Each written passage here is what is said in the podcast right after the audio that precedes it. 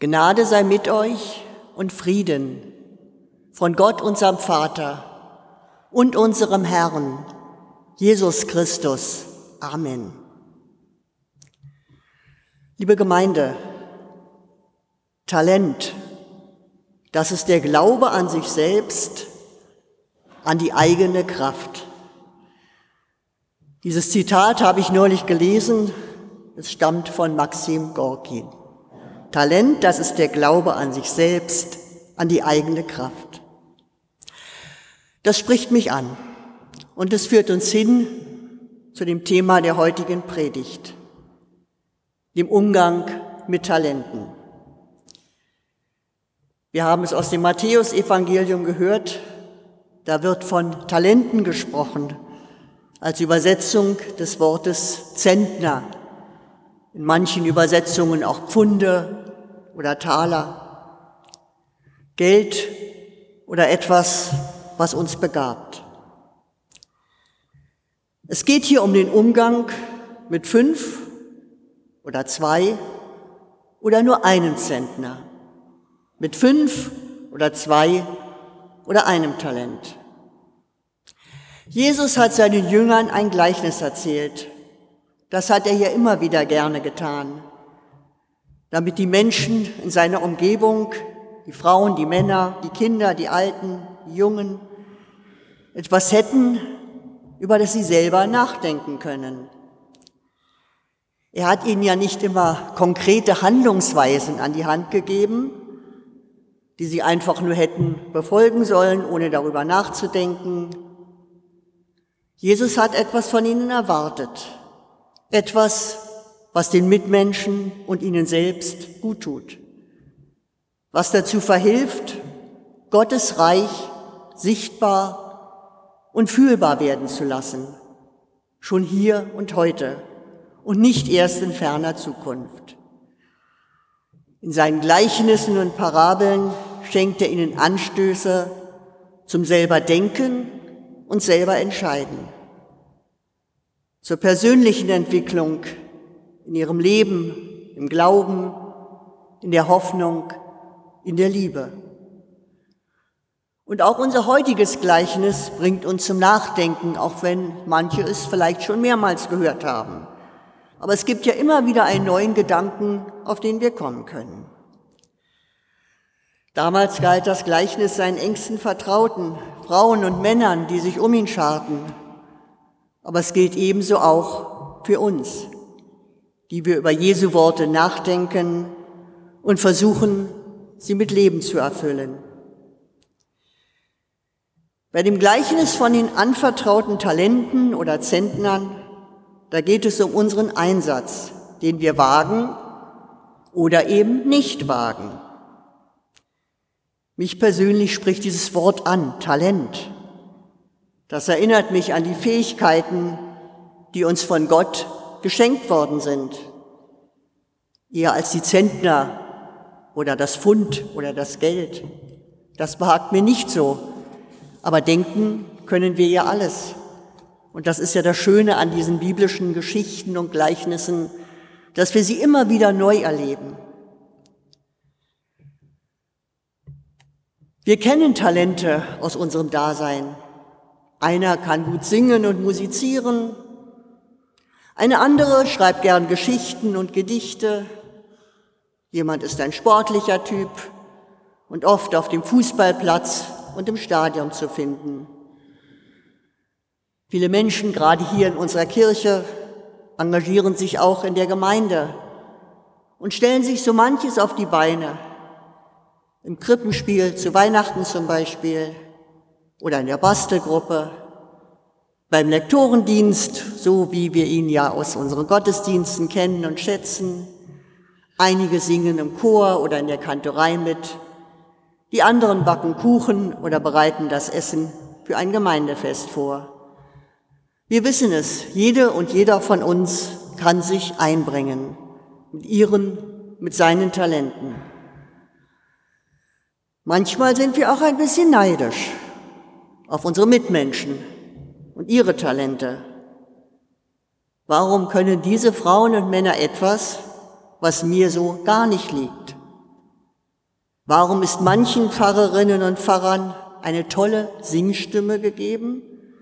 Sie singen die Liturgie mit Lust und mit Leidenschaft und andere, wie ich zum Beispiel, sind ein Leben lang angewiesen auf eine gute Begleitung durch Kirchenmusiker und Musikerinnen.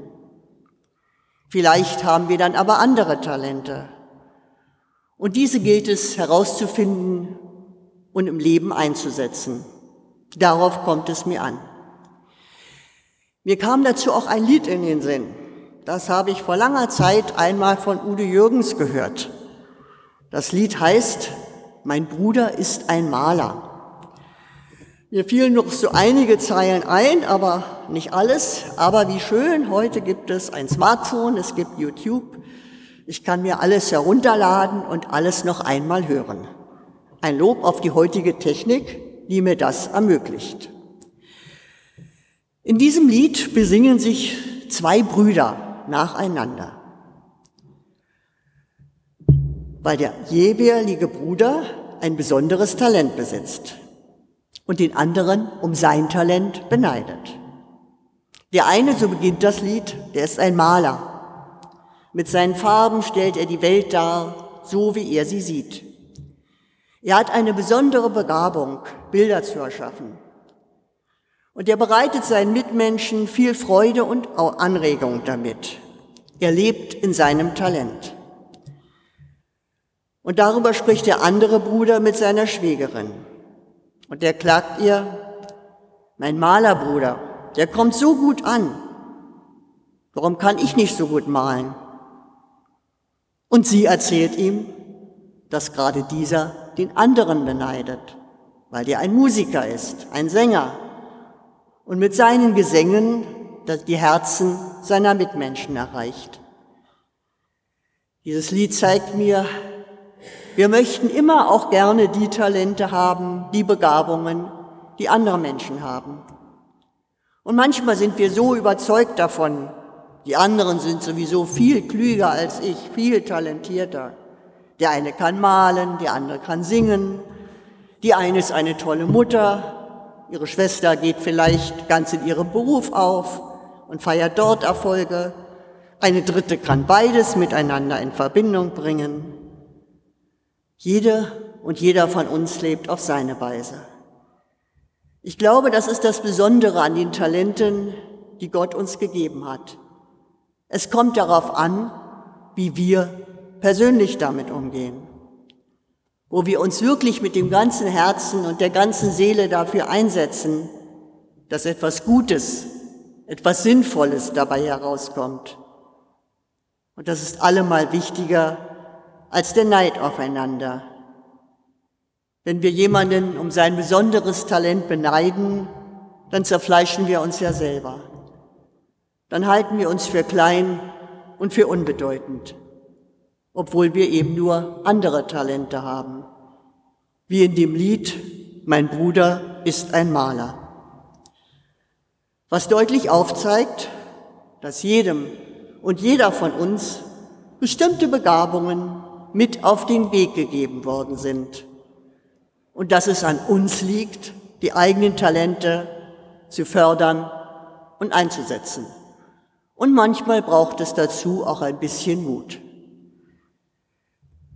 Mit diesen Gedanken kommen wir wieder zurück auf das Gleichnis, das Jesus seinen Jüngern erzählt hat. Es handelt von Talenten oder von Zentnern oder von Goldmünzen, ganz so, wie wir es verstehen und interpretieren. Ein Mann reist außer Landes. Es ist ein reicher Mann.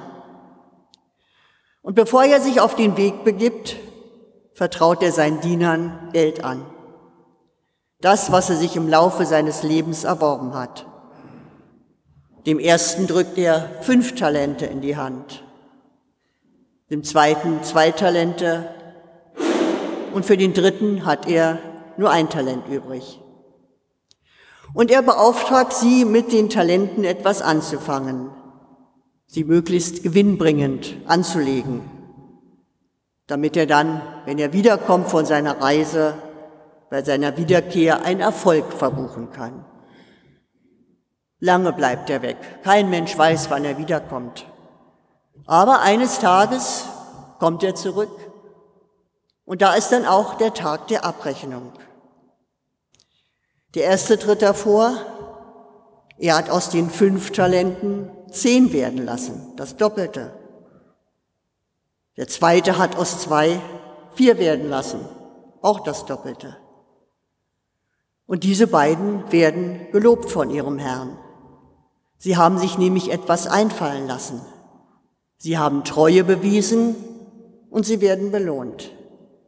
Er lädt sie ein zu seinem Festmahl. Und nun kommt der Dritte zu ihm. Ich kann ihn mir so richtig vorstellen. Der geht sicherlich nicht stolz nach vorne, sondern gebückt, ängstlich. Was kommt auf ihn zu? Der mit dem einen Talent. Voller Angst nähert er sich dem Chef. Jetzt soll er Rechenschaft abgeben. Was hat er getan? Nichts, gar nichts. Aus Furcht, etwas falsch zu machen, hat er seinen Anteil vergraben.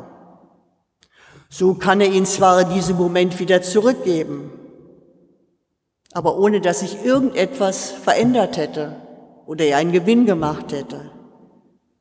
Und im Gleichnis, er wird beschimpft und verbannt von seinem Arbeitsplatz, weil er das Talent, was er hatte, nicht eingesetzt hat. Mit etwas Fantasie, etwas Willenskraft hätte er es vielleicht ein bisschen vermehren können. Aber selbst dazu brachte er den Mut nicht auf. Wir fragen uns vielleicht, wie wäre es uns ergangen? Sind wir es, die wir uns mit ganz wenigem zufrieden geben? Oder versuchen wir etwas aus unserem Leben zu machen, unsere Talente einzusetzen, für uns selbst, für unsere Mitmenschen, für unseren Gott? Was sagt uns dieses Gleichnis? Ein Gleichnis, das Jesus uns erzählt hat. Jesus weiß, dass er eines Tages nicht mehr bei seinen Jüngern sein kann. Und wir wissen es auch im Nachhinein. Er wird den Weg gehen zum Kreuz und zum Tod, den Leidensweg, der ihn von seinen Freunden und Freundinnen trennen wird. Aber wenn er nicht mehr da ist, dann soll sein Lebenswerk weitergehen und weitergeführt werden mit ihren Talenten, mit unseren Talenten, mit den Gaben, die jedem mitgegeben worden sind.